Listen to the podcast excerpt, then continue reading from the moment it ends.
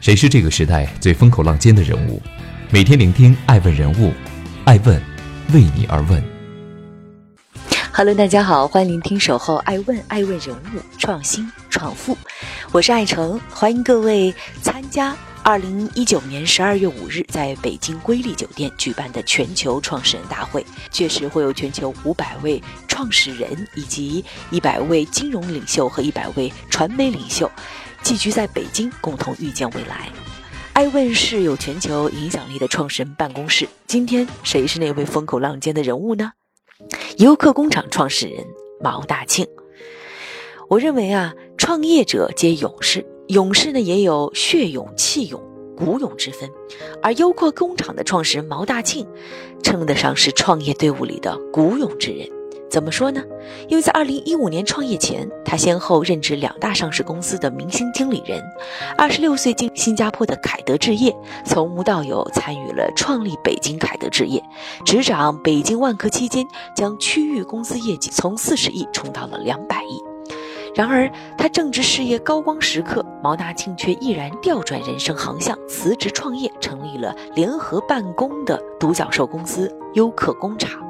创业之余，毛大庆并没有停止折腾的脚步，一边坚持跑马拉松，一边著书立作，翻译了好几本著作啊，分别有《朝圣波士顿马拉松》《斜杠人生》《布隆伯格自传》等等。二零一六年，毛大庆在其翻译的《斜狗》一书中曾经提到：“打破常规者，人恒敬之。”五十岁的毛大庆，从曾经的明星经理人到今天的创业者，从房地产到联合办公，从研究城市到研究人。他的骨子里流淌着的依然是不断挑战舒适圈的血液，人书合一。这个人呢，忒能造了。在优客工厂之前，联合办公在中国内地是新生事物，行业方向、盈利模式、管理方式等一切皆为空白。直至现今，毛大庆依然认为联合办公还处于婴儿时期，优客工厂的商业模式仍需探索。毛大庆今年五十了。俗话说“五十而知天命”，敢于打破常规的毛大庆和他的优客工厂，是否能够再造天命呢？欢迎继续聆听《守候》，爱问人物，创新创富，追踪热点动态，挖掘创富故事。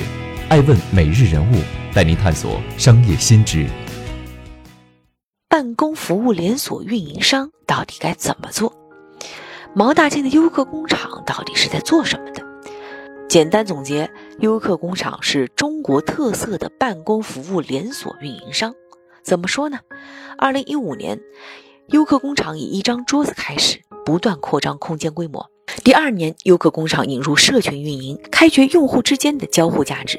这一年，优客工厂上线了自己的 APP，成为链接线下活动、促进服务的重要通道。第三年，升级 APP，推出了优先级，完成服务闭环的生态系统。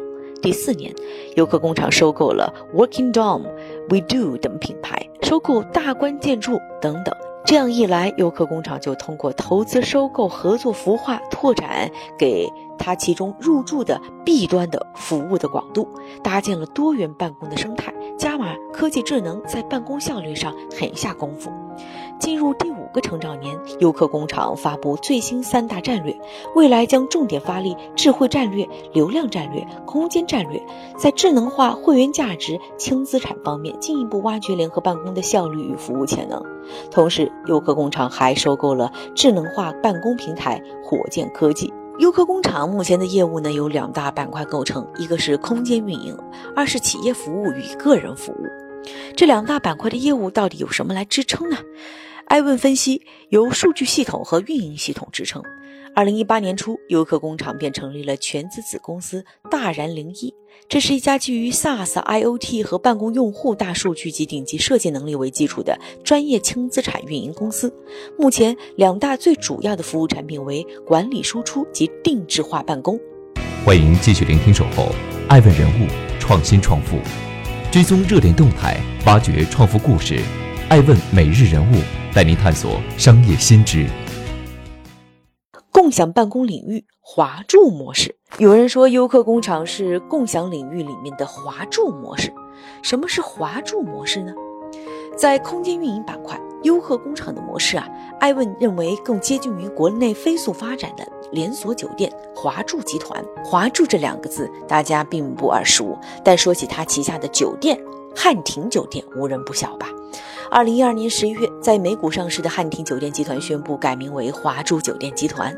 华住的前身是在十三年前，它只是一个江苏省昆山市火车站前的一家小酒店，通过兼并扩张。拥有了三千多家酒店的多品牌连锁，旗下拥有汉庭、全季、还有星城等目标群体不同的品牌，同时收购了橘子水晶、花间堂等中高端休闲酒店，还通过相互持股的方式与拥有诺富特和易必思的雅高集团全方面战略合作。据雪球数据显示，二零一五年华住集团的股价开始飞涨，到二零一七年涨幅再次加速，全年高达百分之一百八。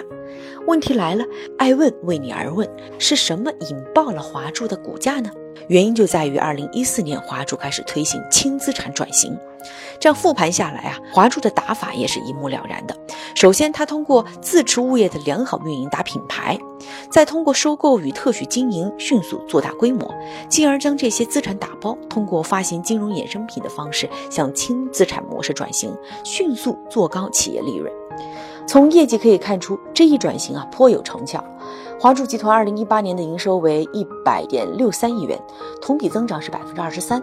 二零一零到二零一八年的复合年均收入增长是百分之二十五。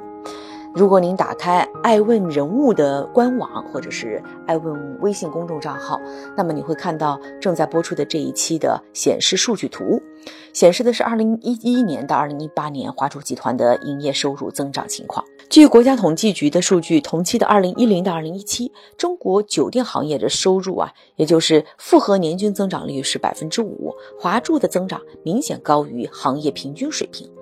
万德数据也显示，二零一八年这一年，华住啊、锦江啊、首旅和希尔顿营业的毛利润分别为百分之二十一、百分之六、百分之十二、百分之十六，由此可以显现，华住的盈利能力也高于希尔顿等酒店。为什么呢？我们认为，一方面通过信息化的改造，华住自身管理能力也在持续提高。例如，华住打造的一酒店系列产品，让酒店系统和员工实现了串联服务，提高了整体的服务效率。而华住自主研发的华通 APP，则通过软件实现了员工的移动化办公，每位客房服务员都可以借助此工具，随时掌握每个客人抵店和离店的时间。在这些系统支持下，酒店的效率被大大提升。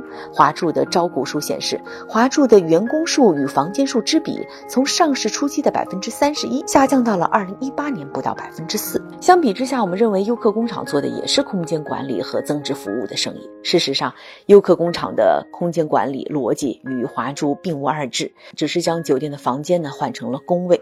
无论是收购宏泰的创新空间，还是与无界空间的合并，优客工厂显然已经。盯上了华住模式。中国经济当下在转型，从房地产这个驱动轮子转向了以消费和科技为代表的新经济驱动轮子。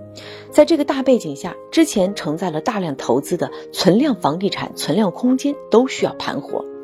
联合办公正在通过联合办公、商业服务、企业服务的模式产出新的现金流，将砖头瓦块盘活成新经济的驱动力。大量的商办物业闲置，一方面是业主找不到合适的租户，空置时间越长，业主的损失也越多；另一方面呢，是中小企业租赁者找不到性价比更高的商办物业，资源的不匹配带来了双向的浪费。优客工厂所做的空间管理，解决了物业持有者和租赁者的痛点。欢迎各位报名参加十二月五日在北京瑰丽酒店举办的全球创始人大会，与五百名创始人一起遇见未来。爱问是我们看商业世界最真实的眼睛，记录时代人物，传播创新精神，探索创富法则。微信搜索“爱问人物”公众号，查看更多有趣又有料的商业故事。